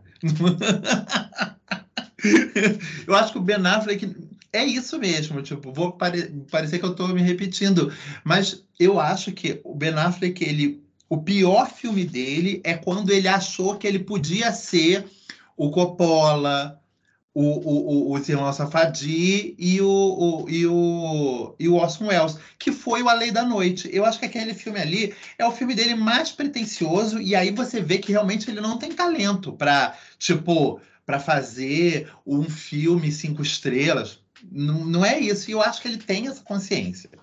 Isso é o ponto um. Ponto dois. É, eu super entendo essa dicotomia entre a velocidade do Tetris e a melancolia do Air. Mas eu acho, e aí acho que isso um filme atrapalhou o outro, que apesar desses filmes serem parecidos, eles não são necessariamente o mesmo filme. O Air, ele é mais próximo, talvez não seja nem primo, talvez seja um irmão de pais diferentes do Moneyball, gente. Ele tá mais para Moneyball que é aquele filme onde as pessoas conversam, conversam, conversam, conversam, conversam, conversam, vão para casa, conversam, conversam, conversam, choram, desce uma lágrima, nossa, como eu queria ser um pai melhor para minha filha, e conversam, conversam, conversam, falam sobre jogo, você não vê jogo, você não vê correria do que necessariamente Tetris. Enfim, eu, eu, eu entendo tudo que vocês colocaram, acho extremamente válido. É, Porém, acho que é isso. Eu acho que é, é, existe dentro do Air uma consciência de que aquilo dali não era explosão mesmo, entendeu? A, a, a, Lari falou um negócio sobre as reuniões. Eu amo aquela primeira reunião dos homens, que os homens querem pegar o 3, o 4, o 5, e ele tá, o Sônia Vacaro, lixando a unha e querendo que todos eles morram. Eu acho que a explosão tá toda dentro dele, porque ele tá implodindo. Ele tá vendo aquelas pessoas que ele odeia, todas elas. Ele queria que todas elas morressem. Ele queria que aqueles jogadores que eles estão escolhendo morressem, porque nenhum deles vale nada, ou pelo menos não vale o que ele começa a bolar, que é pegar o dinheiro todo e botar num único jogador. Ele não sabe ainda quem é, porque é mais ou menos naquela noite que ele vai ver os vídeos do Michael Jordan, né? Pós essa reunião, mas ele sabe que isso seria tipo o, o, a empresa ganharia mais com um foco único do que abrindo o leque para tipo em vez de pegar uma pessoa extraordinária pegar quatro pessoas muito boas é, e ele vai discordando daquilo, entendeu? E você vai vendo que ele está extremamente desinteressado naquela reunião. Eu acho aquilo, tipo, aquilo me empolgou verdadeiramente de ficar vendo, tipo, nossa, essa pessoa queria que todas as pessoas engolissem granadas. Olha que interessante. Tipo, eu já me vi nesse lugar várias vezes. Tipo, eu não posso dar na cara de ninguém, eu só desejo que elas morram profundamente. Acho que são percepções. E, e Outra coisa também que eu queria deixar claro, eu acho o Ben Affleck fraco, acho muito fraco, mas eu acho que teve gente que já conseguiu dar um jeito ali, entendeu? Então acho que ele no Garoto Exemplar tá bem acima da média. Eu acho que nesse filme horrível, o filme é horrível. É horrível esse último filme do George Clooney da Amazon. O filme é muito ruim que é o filme que ele faz o tio do protagonista. Nesse filme ele está muito bem, o Ben Affleck, está muito bem. Ele é o dono do bar, ele é uma figura meio bonachona, meio escrota, fala umas coisas escrotas pro garoto e tal, que eu não sei o quê. E ele está muito bem nesse filme também. Eu concordo com a Lari que eu acho que você se dirigir tem que ser para Clint Eastwood, né? Tipo, você é, é, é, fogo quando você se dirige. Eu lembro que eu vi Argo todinho, eu olhava para a cara daquele personagem falando, por que, que ele não chamou Russell Crowe? Gente, ó, voltamos ao Russell Crowe. Por que, que ele não chamou Russell Crowe? Eu olhava para o personagem e só vi o Russell Crowe. Eu falei, gente, tinha que ser ele mesmo. Ele, achou, ele fez o teste dele mesmo, de elenco, e viu e falou, nossa, eu estou muito bem, caibo aí, entendeu? Enfim, no, no Air, nem me incomoda tanto porque o personagem dele é terciário. Se, é, se, se tipo, tem o Ben Affleck, de, oh, tem o Matt Damon, depois tem o Jason Bateman, depois, com alguma boa vontade, tem ele, entendeu? Se no fim das contas eu não achar que a, até a Viola Davis tem mais interesse é, é, de movimentação de trama do que ele, que é uma pessoa que está sentada com o pé descalço. Ponto. Para mim é, é o que ele está fazendo ali. Mas sim, é um ator fraco e, e concordo com a Lari também que eu acho que ele devia focar em alguma coisa, entendeu? Ah, vai, vai, vai ser o Batman? Vai ser só. Então vamos ser o melhor Batman. Vai, vai ser diretor? Então você só diretor. Um monte de coisa para ele é mais complicado. É... Porém, eu não acho que essa pessoa esteja querendo. Quer dizer, não acho que ele. Ah, e uma outra coisa também acho que contribui para minha nota ser, obviamente, mais alta do que a de vocês, que é o fato desse raio desse filme, A Lei da Noite, estar na minha cabeça ainda e de eu achar muito ruim. entendeu? Então, ele ter feito Argo, ganhou um Oscar com Argo, acho que faz todo sentido ele querer que o filme dele seguinte fosse o melhor filme do planeta Terra. E aí foi lá fez uma bomba relógio. E aí eu acho que o Air é um freio de mão puxado com muita certeza. Tipo, ih, não dei certo naquilo lá, não. Vamos fazer um filme, eu e meus amigos de novo, entendeu? Quem tem um roteiro aí? Legal, umas fralas boas. Ah, vamos fazer esse, tá bom isso. É isso aí, é, é o que eu sei fazer. É essa coisa mesmo pequenininha, é, é, é, o basiquinho. Eu acho, inclusive, que ele poderia ter sido um ótimo diretor para o Tetris. Entendeu? Tal, porque as coisas que aparecem no Tetris é, visuais, elas não, provavelmente não são não são é, pensadas exclusivamente pela direção, mas é um, tem um caráter ali de produção. Então acho que ele conseguiria fazer Bom, ele fez Argo, né? Então, Argo é mais ou menos aquilo dali. Correria, gente correndo no aeroporto, vamos salvar as pessoinhas, entendeu? Então, acho que tem faz um sentido que ele dirigisse Tetris. Enfim, eu. eu... É isso. Mas, mas, é isso. Mas não vou ficar aqui achando que o próximo filme do Ben Affleck vai ser extraordinário, porque não vai ser. O, o que ele sabe é isso aí mesmo. É aproveitar enquanto tem é. Aproveitar enquanto tem é e torcer por mais é e menos a lei da noite. É, são filmes singelos, né? Assim, nenhum filme vai ser confundido com obra-prima, mas nós, eu acho interessante que a gente acabou falando muita coisa, né? Tanto, sim, do, sim. Do, do, do Air quanto do Tetris, né? Foi, um episódio que, que ficou, entre aspas, longo, porque nós fomos tendo várias ideias e várias coisas a, a, a falar, né?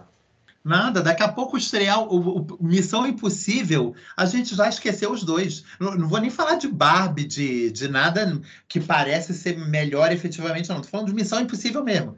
Daqui a pouco a gente, ah, que, o que era Tetris, o que era Air mesmo, ah, já passou, gente, deixa para lá. Enfim, são. Mas, mas eu acho também que a gente. É isso. Foi o que eu falei lá no início do programa. Esses filmes eles não estão sendo mais produzidos. A gente está vendo as pessoas preferir, preferir fazer o que o Matt Damon faz no filme. As pessoas não querem produzir quatro bons filmes. As pessoas querem produzir um filmaço. E aí entenda-se como quiser esse filmaço. Duna, ou Avatar, ou Wicked, essas coisas. As pessoas preferem produzir um Wicked do que produzir quatro Air. Eu acho que de vez em quando é mais válido produzir Air, Tetris, você pegar o teu dinheirinho, dividir para fazer quatro filmes desse, do que fazer um, sei lá o quê, um desses elefantes brancos malucos que surgem de vez em quando. É, eu, eu acho que elefante branco é uma boa descrição para Babilônia, do Shazam. Sim, sim, sim. Gente, e, e, outra coisa também, eu, eu falo, falo, falo, depois fico com pena. Vocês têm que voltar, vocês têm que fazer um novo convite para eu vir falar que eu nem acho Babilônia tão ruim assim, entendeu? Tipo, você em algum momento você também falou, eu, eu admiro muito o filme apesar de não ter conseguido realizar tudo o que ele quis, ele ter tido muita gana de tentar chegar lá entendeu? Eu acho que de alguma maneira é um outro filme que a gente também não, a gente vai ver cada vez menos.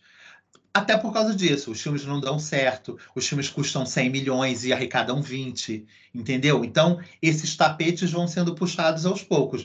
Mas eu acho que a gente precisa, tipo, olha, quem sou eu para falar bem de Denis Villeneuve ou de Christopher Nolan? Mas eu acho que essas duas pessoas não estão interessadas em fazer continuação de Transformers. Entendeu? No outro dia eu estava conversando com uma galera que não gosta do Nolan também, e o pessoal falou: a gente fica metendo malho, a gente desce o sarrafo, nananã. Interestelar e Tenê são duas porcarias, mas eles não são adaptação de videogame, eles não são um filme vagabundo que você jogou no meio da, da esquina, entendeu? Então eu acho que essas pessoas elas ainda são é, o fim da linha, entendeu? Do tipo, você junta esses caras com um Tarantino da vida, E você vai vendo que da cabeça deles não está saindo o que está saindo da cabeça de todo mundo. Entendeu? Então, é isso. No fim das contas, a gente vai ver Oppenheimer e vai falar: ah, é aquele mesmo filme de sempre, que saco. Que, que pessoa chata, ah, é preto e branco, ah, fez uma explosão atômica de verdade, matou cinco porcos durante os filmagens, que não sei o que lá. Enfim, vamos falar mal? Vamos falar mal. Mas quem está fazendo o que essas pessoas fazem? Entendeu? Eu acho que tem é, é isso. Num universo onde as pessoas estão mais interessadas em reprodução, acho que de vez em quando a gente tem que ficar olhando também para esses criadores, ainda que meio tortos, entendeu? Acho que essa deixa para as notas. É, eu dei cinco Air. É um filme que eu vejo virtudes, assim, eu vejo. É, eu até vejo talento, assim. O, o Ben Affleck é engraçado porque é uma pessoa que eu, eu sempre tive alguma simpatia por ele é, apesar de ter, assim, papéis, ah, qualquer um papel ou um filme que ele dirigiu, que ele fez, que te, acho que só o Garoto Exemplar mesmo, assim. É, enfim, tem outros filmes que talvez eu goste do, dele, mas assim, nada que. Não sei, a figura é simpática e é, é, no, no, final de contas não, não, é um cara que fez tanta coisa que você co consideraria é, muito bom ou ótimo ou excelente, né? Enfim, mas vale um 5, assim. Acho que ele dirige bem o filme, mas é um filme que fica faltando algo a mais para mim. Né? Eu tô com você também no Ben Affleck. Tipo, é uma pessoa. A gente tem consciência que ele já fez muita porcaria, mas nem foram porcarias que me agrediram, não, entendeu? Tipo, ele meio que ficou aí pela, pelo passado. Como você citou o Garoto Exemplar, eu vou citar o Procura-se Amy como sendo um filme que eu gosto muito do Ben Affleck. Acho que ele está ótimo no filme, acho que o filme é ótimo. Mas isso também tem a ver, olha, olha onde eu fui buscar, Procura-se Amy, anos 90 numa época onde ele talvez fosse uma promessa, né? Que era ali no, no quando ele estava com Kevin Smith, quando ele estava surgindo, no Gênio Indomável, no Dogma, entendeu? Ali talvez a gente visse um cara promissor que nunca aconteceu. Entendeu? Só virou muitas vezes uma, uma, uma, uma, porcaria mesmo, um arremedo e tal. Fez muitas escolhas horríveis, erradas e tal. É... Mas, mas é isso, é um cara. E agora, e acho que isso a gente concorda, é um cara que parece que deve ser super gente boa, né? Tipo, é uma pessoa que tem tanto amigo deve ser uma pessoa super simpática, meio bobo, bobo alegre, né? Ele parece que é um cara altão, acho que deve ter beirando 1,85, alguma coisa assim. E eu sempre acho que pessoas muito altas, extremamente altas, são meio bobas. e o Ben Affleck me passa isso, me passa o cara que chega contando uma piada meio sem graça e a gente ri porque ele é legal, entendeu? Nossa, conta... ah, ele é tão legal, vamos fingir que dá uma risada, mas é isso. É uma figura. Ah, minha nota, 7. Eu vou dar o 7. Eu tá dei 6 para o Tetris, 7 para o E. Ficou, ficou 7 então. Bom, minha nota vai ser 6 também. Eu acho que é um 5,5 por aí, mas como eu não gosto da nota quebrada, arredondei para o 6 aí para alegria da galera. E vamos para a próxima estreia da semana aí, né? Vamos ver se semana que vem a gente consegue subir as notas aqui nos Supercuts.